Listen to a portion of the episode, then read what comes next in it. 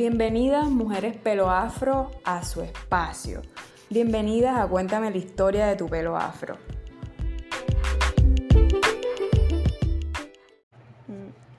Buenas tardes.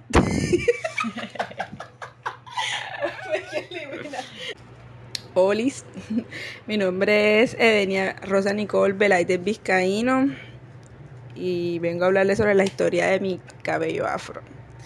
Bueno, desde muy pequeña eh, siempre tuve problemitas con mi cabello eh, que no venían por mi gusto a mi cabello, sino por cómo trataban los demás a mi cabello.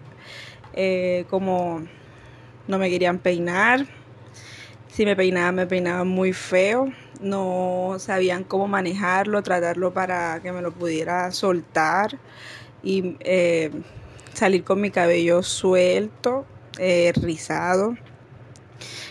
también tuve piojos.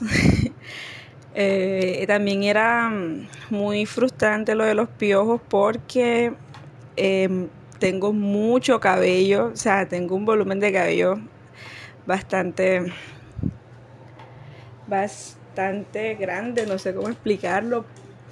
Y y era muy difícil peinarlo para limpiarme la cabeza de los piojos, como decía mi mamá. Intentaron con mantequilla, con limón, con vinagre, con asuntol. O sea, me echaron de todo. Champú piojo. Me acuerdo que mi tía Edith una vez vino a visitar a una prima y me echó champiojo y yo dormí con el champiojo, que yo creo que ese olor me estaba como asfixiando en la noche, yo no sé. Fue horrible. Pero ella que estaba haciéndome era un favor, o sea, ella, yo tenía mucho piojo y estaba haciéndome un favor porque la verdad ya era demasiado. Pues en torno a eso también tenía mucho miedo de soltarme el cabello por porque se me fueran a salir o algo así, que la gente viera, ay, esta niña tiene piojo, qué vergüenza. Eh, a medida que fui creciendo, pues empecé a peinarme yo solita me, empecé a limpiar la cabeza yo solita y pues no era que me peinara de la mejor manera, demasiados trenzas, porque tampoco era que sabía peinarme el pocotón de pelo que tenía. Y mamá dejó de peinarme desde muy pequeña porque tampoco le gustaba peinarme. Eh, en el colegio, pues una amiga me dijo una vez que mi pelo era un niés, que ni era liso, ni era rizado, ni era rucho, o sea, que no era nada porque no tenía forma. Y hasta yo le puse el nombre de Nies, yo también le decía así, como por molestar, como por que lo que ella dijo no me afectara, sino que yo también acepté que era así. Eh, después fui a, aprendí más o menos a peinarme, los, me lo soltaba, pero con gel. Era la única manera que me podía peinar y soltarme el cabello. Sin embargo, parecía chico gel, me echaban mucho gel de que vendían en una casa que hacían de esos caseros. También me hacía la china. Era como que me pegaba la cuestión aquí en la frente y no para disimular la frente también ya me servía el cabello para eso. Em, ya después cuando estaba más grande, la empecé como a aceptarlo más. Empecé a tratarlo con cremas, que yo decía que no me podía peinar con cremas porque es que eso no me resistía. Y mezclaba todas las cremas de la tienda, de la de Sedal, la de Savital, o sea, toda la que yo decía que hiciera una combinación para que pudiera peinar. Y así era que me dio, me hacía un moñito y en el moñito podía soltármelo. Entonces no era así como que, wow, el moño. y ya, pues en la actualidad trato de, de peinarme una vez por semana. me peino los domingos, me hago unos gajos con acondicionador porque no me echo cremas para peinar. Siento que todavía las cremas para peinar no, no me funcionan. Yo creo que eso va también de cada tipo de cabello y no me funcionan. No me deja el cabello como yo quisiera tenerlo siempre. y trato de no pasarle la peinilla y la cuestión porque ya lo acepté, que él tiene sus días buenos, sus días malos, que no es como yo a veces quiera, sino que él quiere estar así hoy y el día que yo quiero verme más bonita con mi cabello más lindo, él está como quiere estar. Entonces también trato de que sea un poco más natural. Me gusta también tenerlos en moños, ya como que el, el deseo de tenerlos sueltos siempre ya me fastidia. Ya, y es muy largo y fastidioso. Pero me gusta, me gusta cómo es ahora, lo entiendo más, lo cuido más, un poquito lo cuido más. Y pues ya aprendí, ya lo entendí, ya lo acepté, ya lo amo. A mí algo que siempre me llama la atención, escuchándote y escuchando experiencias de nosotras como mujeres cabello afro, es eh, cómo eh, la imagen que tenemos de nosotras mismas va cambiando a medida que vamos creciendo, dependiendo tanto de lo que nos dicen otras personas como de lo que nosotras nos decimos a nosotras mismas. Entonces, eh, definitivamente tú tuviste un cambio desde pequeña hasta ahora grande, un proceso de aceptación de tu cabello.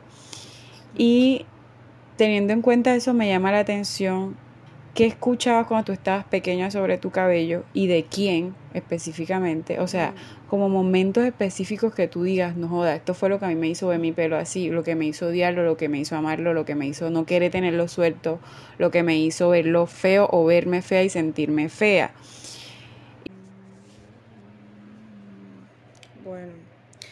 Cuando decidí aceptar mi cabello tal cual, después del alisado, em, lo que me impulsó a no volverlo a hacer y quererme así, querer mi cabello afro, eh, pudo ser una prima, pudo ser una youtuber, pudo ser información, o sea, todas esas cosas juntas eh, me motivaban a tener mi cabello cuidado, porque si lo tienes cuidado se te ve más bonito, entonces así lo aceptas más rápido.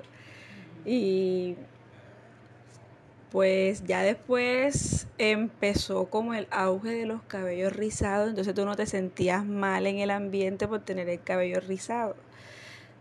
Cuando tú aprendes o ves a muchas otras personas que son un ejemplo, entonces tú dices, bueno, yo no estoy mal. Las cosas en mí están bien y hay otras personas como yo.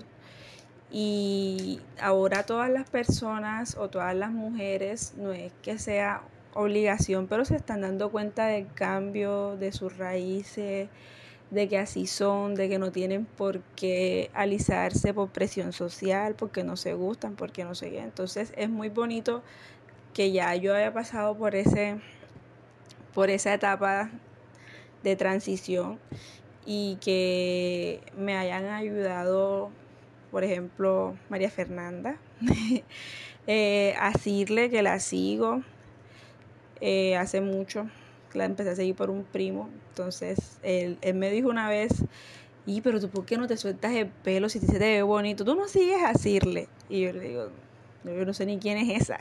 Ay, la de pelo bueno, si ella estudia conmigo. Mírale el pelo a ella para que vea. Entonces, como que yo dije, a pelada se le ve el pelo divino. El mío también se puede ver así. Entonces, eso fue lo que me ayudó. Bueno, lo que más me marcó, o sea, pienso que no solamente es una cosa la que te marca, te marcan muchas cosas juntas.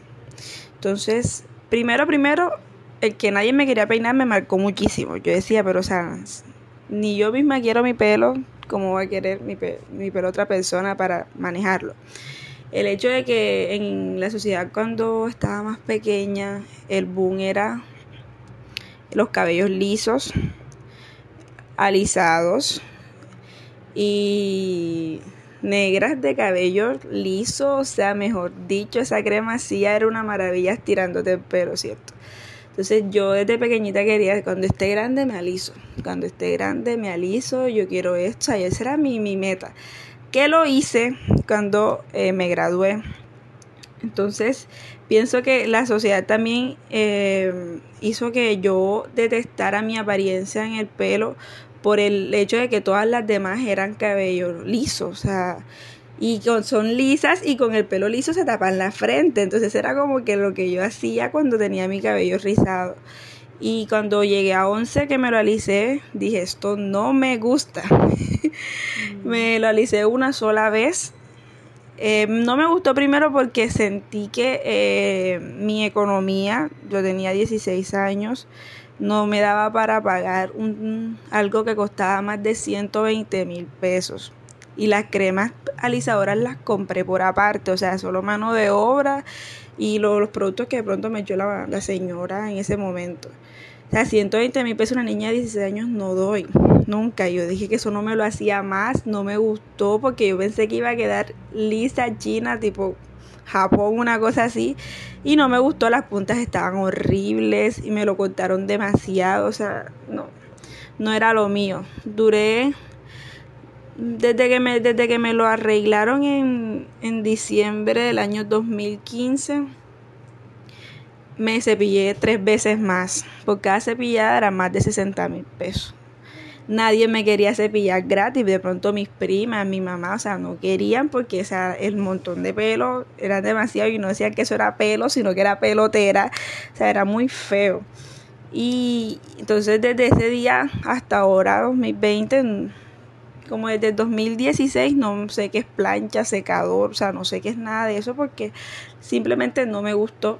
Y creo que uno se da cuenta el, de, de cuando le gusta algo, cuando lo prueba, ¿cierto? Y cuando yo probé eso, dije, esto no es lo mío, o sea, eso no, no va conmigo y tampoco era que me veía así como yo soñaba verme. Me veía igual, solo que así, lisa, sin vida, con el pelo muerto ahí, todo feo. Y decidí no hacerlo más.